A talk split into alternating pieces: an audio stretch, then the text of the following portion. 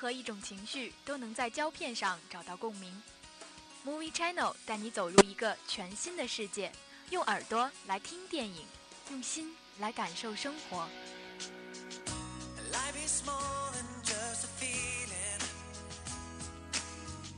An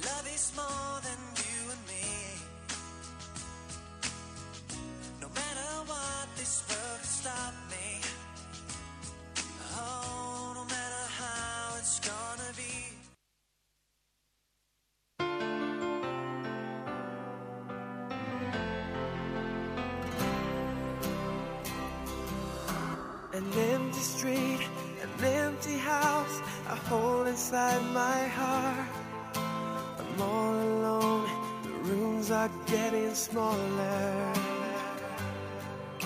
I wonder how, I wonder why, I wonder where they are. Hello，各位听众，北京时间的二十点三十分，这一节又到了 Movie Channel 的时间。不知不觉当中啊，我们已经走到了二零一五年的最后一个月。不知道大家有没有在开始准备了自己的期末考试呢？不过千万不要太累着自己，要学会时刻的去放松自己。那么这一期的 Movie Channel 就跟着宇超一起走进近期的影视风云，一起去放松一下我们的大脑神经。在节目的开始之前，给大家介绍一下我们这一期 Movie Channel 的主要内容。第一个板块还是为大家介绍四部电影的相关资讯。第二个板块热点评论中，让我们在硬科幻冰冷的理论下去感受它当中留存的温情。第三个板块票房排行榜，让我们看一看谁能获得本周的票房桂冠。一段音乐过后，让我们进入这一期的 Movie Channel。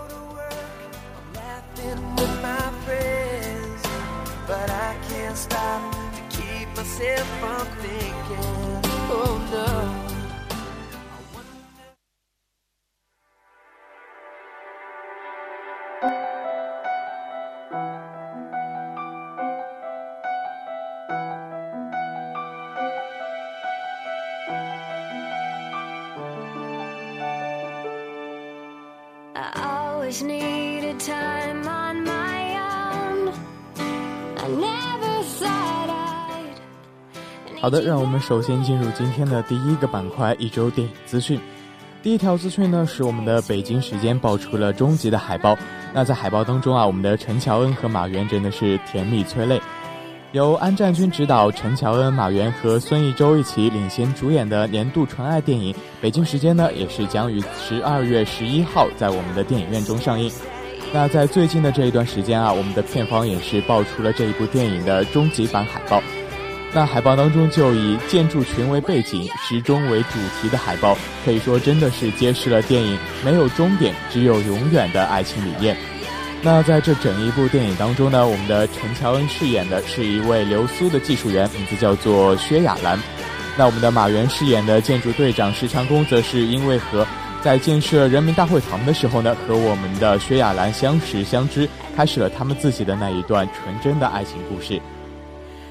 影片当中，除了传达出美好的爱情理念之外，影片也是力求啊，在发生那段爱情的场景时，给它进行一个实时的还原。影片当中，我们的陈乔恩可以说是扎着朴实大方的双麻花辫，身穿着一身蓝色的工装裤，可以说兼具了青春与活力。那当然，我们的马原也是没有落后啊，他的造型则是凸显出了劳动者的朴实与韧性这样一个特点，把年轻小伙投身大时代的奋斗精气神真的是展现的淋漓尽致。在影片当中，我们的飞鸽牌自行车以及印有红心的帆布包，可以说是把我们带回了曾经那一个红心闪闪的纯爱时代。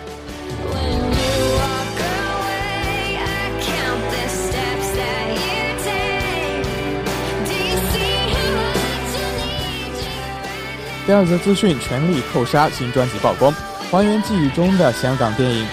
那这一部由香港的导演郭子健执导的一部动作喜剧电影，名字叫做《全力扣杀》，最近是曝光了首一支特辑，并且把这支特辑命名为《失败者的进击》。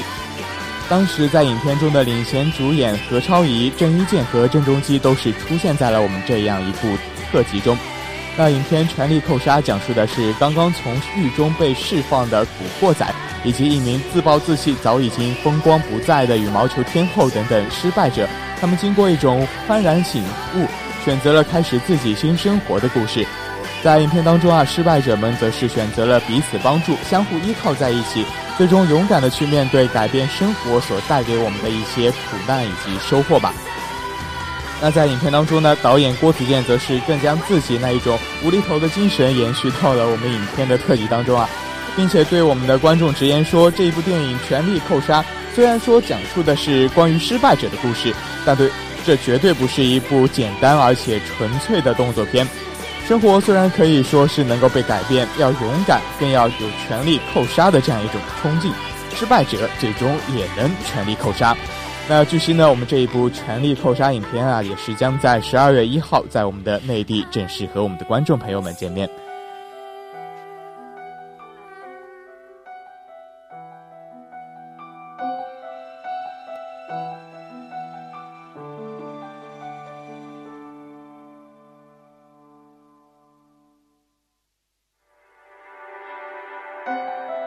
第三则资讯：竹内结子加盟了阿部真夫的新作，挑战出了时代的电影。日本女星竹内结子呢，则是将会加盟由中村义阳担任导演的阿部真夫主演的一部新片，名字叫做《殿下》，这些都是利器。这也是竹内结子首次挑战出演了时代电影。那这一部影片可以说是改编自2010年的一个作品，名字叫做《武士的家计簿》，原作者基田道夫道史的小说《无私的日本人》中的一个短篇故事。那这整一个故事呢，是以江户中期的仙台潘吉冈作为舞台，描绘出了主人公以及六个平民之间一同拯救小镇的这样一个故事。那首一次挑战时代电影的竹内结子，也是更为这一部电影增添了许多的看点。他自己也是表示，虽然没有什么样的经验，但是这一次电影当中的化妆、服装以及道具，都可以说是给了他十足的新鲜感，以及一种恰到好处的紧张感吧。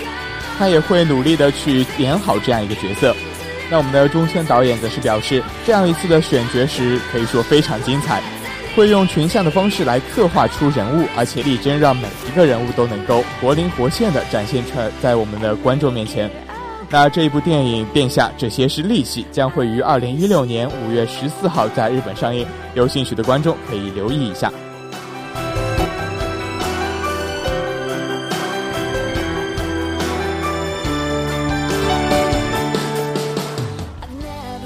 第四则资讯：乔伊的奋斗发布中文预告片，劳伦斯演人情味的喜剧电影。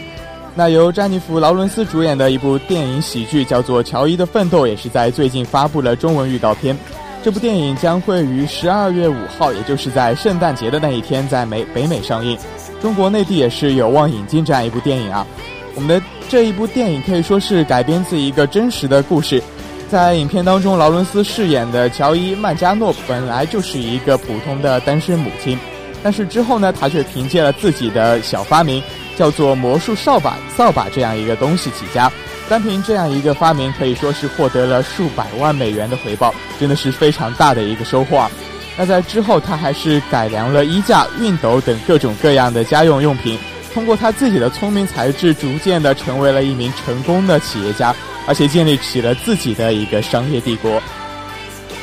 那在影片当中的自我定位就是一个有人情味的人间喜剧。在电影当中啊，我们可以看到乔伊是先苦后甜的人生经历逐渐展开，而且他从女儿再到妻子，最后成为了母亲这样成长，为改变世界的商业女性的故事，完全可以说是振奋人心。那这一部电影刚刚也是进入了本届的星球金球奖音乐喜剧类的候选名单。将在与目前火爆的太空科幻电影《火星救援》一起来角逐我们这一次的金球奖。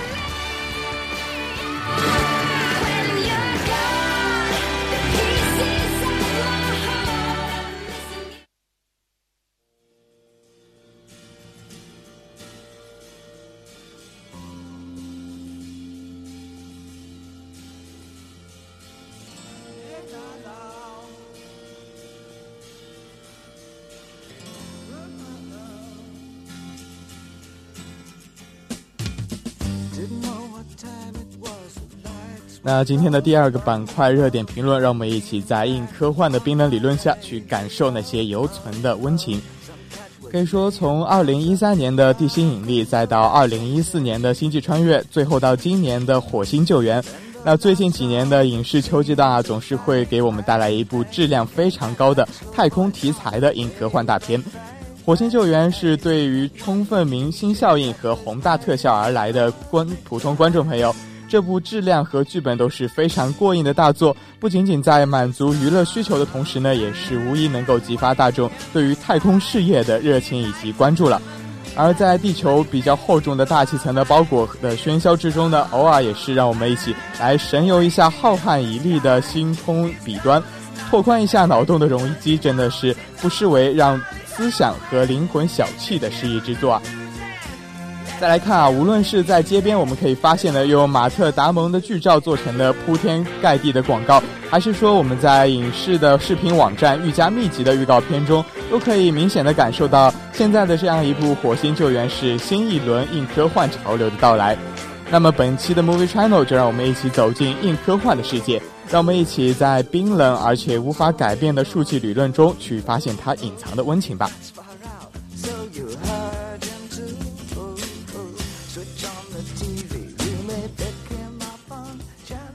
那其实提到科幻这一个名字啊，或许像钢铁侠啊、像超人这样一种英雄人物就能够更加的成为他在大多数人心中的代名词了。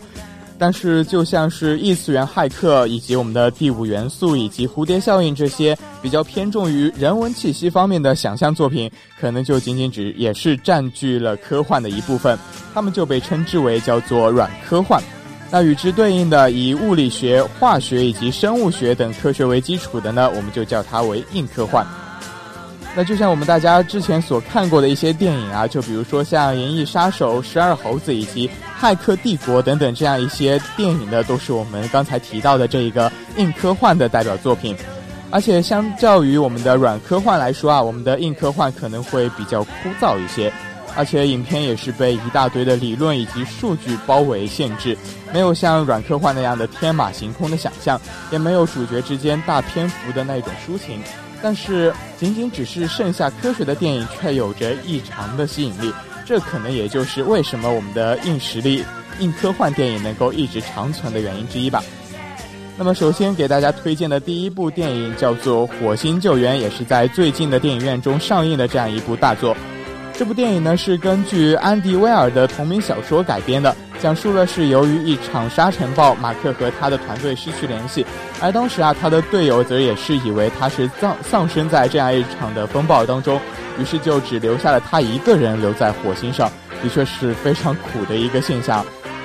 当时呢，我们的马特就想方设法的想要回到地球这样一个故事。其实，在我自己看完整一部电影之后，就对他有一种十分深深的感觉。因为它整一部电影都是有很多的感情处理是非常收敛的，而且整一个电影呢从头到脚都是通过一种就事论事，和很多故事类电影一样，就是你知道我整这一个马特会被拯救，但是却不知道我到底是怎样被拯救这样一个故事。那在静默的力量中也是存在着一些静默的力量。在这部电影当中，我们的男主人公马特就通过了不停的去思考、不停的去计算、不停的失败以及重来，这本身就是让电影有更大的力量。而且这部电影里也没有更多的像我们看到的像雷神电影中的好坏之争，它不会试图去激发你在正义方面的感激，或者说任何廉价的情感，只是说通过一种默默的讲述一种火星救援的故事。那在影片当中是按照其他电影来说，还是有很多情节啊，可以把它当做像家庭价值，或者说是我们的美国精神、求生本能这样一再放大的一个细节，来换取我们的观众朋友们一种肆意的泪水，来增加整一个电影的看点。但是我们的制片方好像在这一方面并不是有特别大的兴趣，确实采用了另外一种情感上异常简洁而且一带而过的处理方式。好像是反而更加增强了我们这样一部电影的吸引力啊。那其实从开学到现在为止，宇超也是已经好久没有来到电影院去看过这样一部电影了，也更别说是抛下情绪去理性的看待一个故事。当然了，其实说这一个故事比较理性，在看完整一个故事之后，让我们仔细再想一想啊，其实留在心中的也并非只是科技的理论数据，比如说像我们的这个宇宙飞船到底多久才能回到地球啊这些数据，而是对于一切皆有可能的感动。就比如说像电影当中，我看到有一幕，就是我们的全人类一同都在为我们的马克祈福，而且我们的队长也是在为救马克的时候无畏的出舱去营救他。还有最后我们的马克像钢铁侠一样的在太空中的表现，真的是留下了非常深刻的印象。这也就是我们印象当中的硬实力，在一堆冰冷无情的数据中，深深的埋藏着感动的种子。那其实说到这样一种除了我们耳熟能详的高分硬科幻的电影，比如说像《地心引力》啊，或者说《星际穿越》之外呢，还是有很多小众但是十分值得我们一看，并且带着温情的硬科幻电影，让我们一起来关注一下。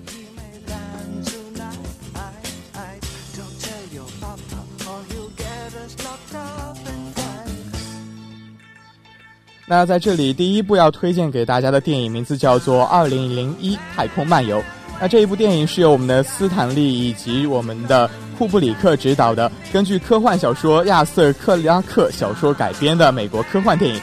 那这部电影是在一九六八年上映的，可以说是非常的早啊。它也是被誉为了我们现代的科幻电影技术里的一个里程碑。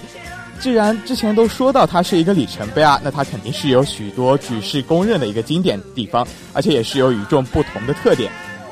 正是因为这样一部电影的，我们 NASA 也是每天用蓝色多瑙河来叫醒我们的宇航员，啊，也是因为这样一部电影呢，我们的卢卡斯也是拍摄了那一部风靡全球的《星球大战》系列。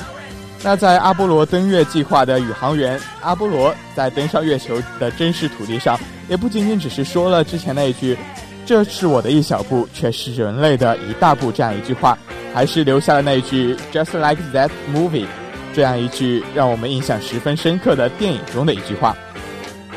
那整一部影片，我们可以知道，它是通过猿人开始，然后慢慢的通过经历人类，最终到达了太空婴儿这样一个地步。这真的是跟我们的现实有非常非常大的差距啊！那整一部电影几乎是没有任何的剧情和对话。就此而言呢，整部影片可能是完全开放给我们的观众，给我们观众更多的诱导性的思考的内容。那在影片当中有一块非常大的石头，可以说是树立在了我们的史前人类的面前。开始，它的四次四次的出现都是带来了十分巨大的转折。那第一次呢，就是我们的黑石引导下，我们的猿人开始学会了怎样去使用工具，真的可以说。这一个黑石给我们的社会进步带来了十分大的作用，而第二次我们的黑石则是在月球出现，导致了人类开始了他们自己的木星之旅。那在第三次黑石出现，则是引导了我们的船长穿越出了宇宙星空，而最后一次出现呢，则是帮助我们的船长进化成了太空婴儿。可以说，这一个黑石真的是十分的厉害。那我们回过头来再来看一下这部影片，就会非常的好奇，想要知道到底这一个黑石会是什么东西呢？其实我们的影片并没有给出怎样十分明确的解答，但是其实从我们各个角度来分析一下，可以通过理性的角度分析，觉得这是我们的上帝，也有可能是一个超技术，甚至是说人类自身对于进化的这样一个渴望，也就是这一个寓意来说。但是无论如何，在人类命运的面前，这一关键也只能被悬置的放在那里。影片的根本仍是在于我们人类的命运。这也大概就是这一部硬科幻作品下对于人类仅存的温存了吧。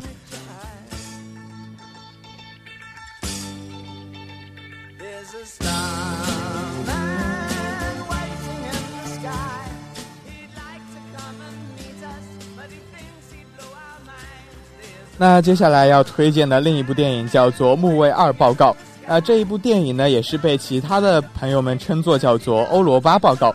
而且我们在电影当中可以看到男神吴彦祖的加盟，更是增添了这一部影片在我们的中国市场的看点啊。但是或许是因为这一部影片是硬科幻的原因，本来就是只有较少的市场，所以说让这一部影片还是比较小众的。那可以说这是一部真正的科幻迷应该去好好的看一看的这样一部电影，因为它其中也是没有太多的虚拟特效。大牌明星，或者说我们的动作格斗这样一些东西，当然除了之前提到的我们的吴彦祖之外，有的也只是我们更多的现实风格、科学性以及一些比较真实的人类情感吧。它告诉了我们一个真的可以说是非常平实的一个故事，也就是说，我们的宇航员是做着他自己的工作，有时候也是会为我们的科学而牺牲。并且也没有我们大家所想象的那些宇航员是十分舒服的这样一种美好的愿想。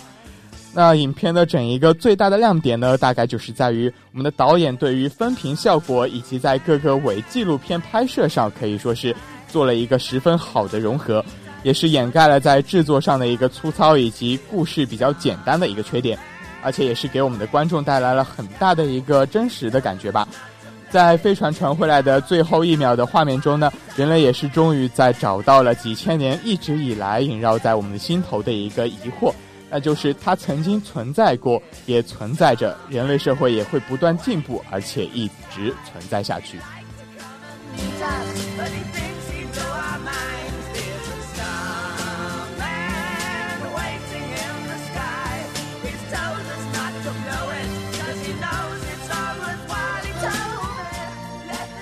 好的，那最后一部电影要推荐给大家的名字叫做《月球》。那这是一部由邓肯·琼斯执导的一部比较经典的科幻的悬疑片。那整一部电影当中啊，也是讲述了月球能源公司的矿工，名字叫做萨姆·贝尔的这样一个人，在我们的月球基地开采了能源，渴望回家的他呢，却是遭遇了这样一起十分大的事故。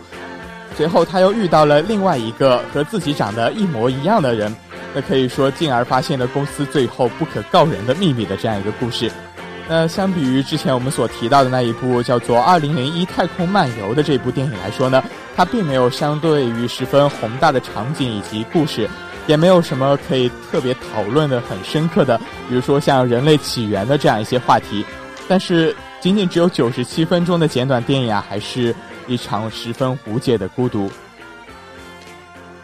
那克隆人严谨的科幻逻辑，令“孤独”这两个字更是在电影《月球》中是表现得如此的刻骨铭心。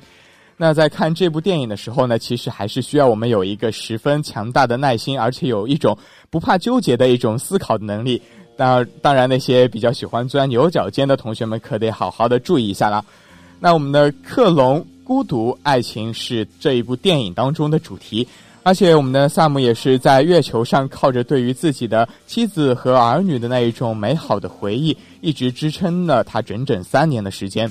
他那一段比较孤独的生活，而且一个人单单的转来转去，一个人呢去种花，一个人去跟自己打乒乓球，一个人看电影看剧，然后再一个人跟机器人说话，真的可以说是一个十分恐怖的事情，要一个人度过这么长的时间。但是当等到所有的观众朋友们都已经渐渐的习惯了他这样一个背影的时候，习惯了他即将到来的未来的旅途，而感到十分的幸福的时候呢，另外一个他却出现了在了他的面前。原来我们的这一个人只是一个只有三年寿命的克隆人，从来没有过属于他自己记忆里的那一些妻子和儿女，也永远不会像之前所说的那样会被送回我们的地球。那个比较深度的睡眠机，其实啊，也只是一个焚化炉而已。他知道和自己长得一样的前一个他呢，已经化成了灰。他知道地下室里也是有无数个自己，还要重复着自己这样一个比较可悲的命运。他一个人坐在探测车上，看着车外的地球，那个蓝色的星球有一种遥远而又冷漠的感觉。在等到下一个他将要醒来的时候，他会像之前的每一个自己一样，努力的去工作。慢慢的期待这三年的时间结束，最终化为月球上的小小灰尘。那其实说到这个剧情啊，在看完之后，我脑海里蹦出的第一个念头就是我们之前在网上传了很久的哆啦 A 梦的一个大结局。他们两个之间可以说是有着异曲同工之妙吧。从一个十分令人快乐的对于未来的一种期待，最后突然一个转变，就变成了令人悲伤到无法接受的结局。当然了，我们也可以看到这部电影中，这并不是一个十分大的悲剧，这或许才是可能发生在这一个冰冷世界上的他们自己来说一个非常好的选择吧。说作为一个无知者的一个小小的满足，才是他自己最真正需要的。那《月球》这部电影，则是讲述了人类和机器之间，他们通过一些比较异化关系的佼佼者，就就不像我们之前纯科幻的一些简单道理，更像是诉说一个发展过程。中的温情该怎样去保留这个故事？之前给大家推荐了这么多的硬科幻电影，其实这些电影就是如此，它一直客观的存在在我们的身边，也有一天会可能成为我们生活中的现实。它其实就是我们人类对于未来的美好想象。每当我们作为观众的角度去掀开电影下看似那些比较理性的一些不古代一丝人情的一个片段的时候，我们才会默默的发现，哦，其实科幻原来就是这样。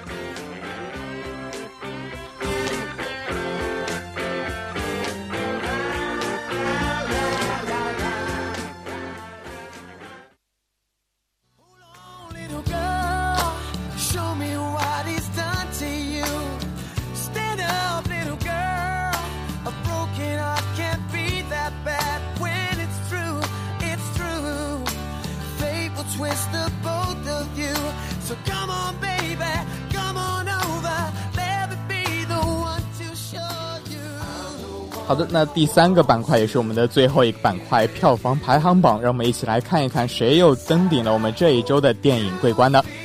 排名第五的电影是《我的少女时代》。那这一部电影可以说是引起了不少女生的少女心啊！本周票房是达到了三百八十九点三七万元，累计票房也是达到了三点三六亿元。那排名第四的名字叫做《不可思议》，在本周的票房是达到了四百六十点二一万元，累计票房也是达到了零点六六亿。排名第三的电影叫做《怦然心动》，那在本周的累计票房是达到了五百三十八点九七万元，累计票房是达到了一点一二亿元。排行第二的这一部电影就是我们之前给大家推荐过的一部《火星救援》这样一部电影。其实，在看完这部电影之后，真的是有十分多的收获，而且也是一部非常精彩的电影。那在本周的票房排行是达到了七百五十二点五三万元，累计票房也是达到了四点九七亿。那本周排名第一的电影叫做《极道者》，在本周票房排行是达到了九百六十四点三五万元，累计票房也是达到了零点九九亿元。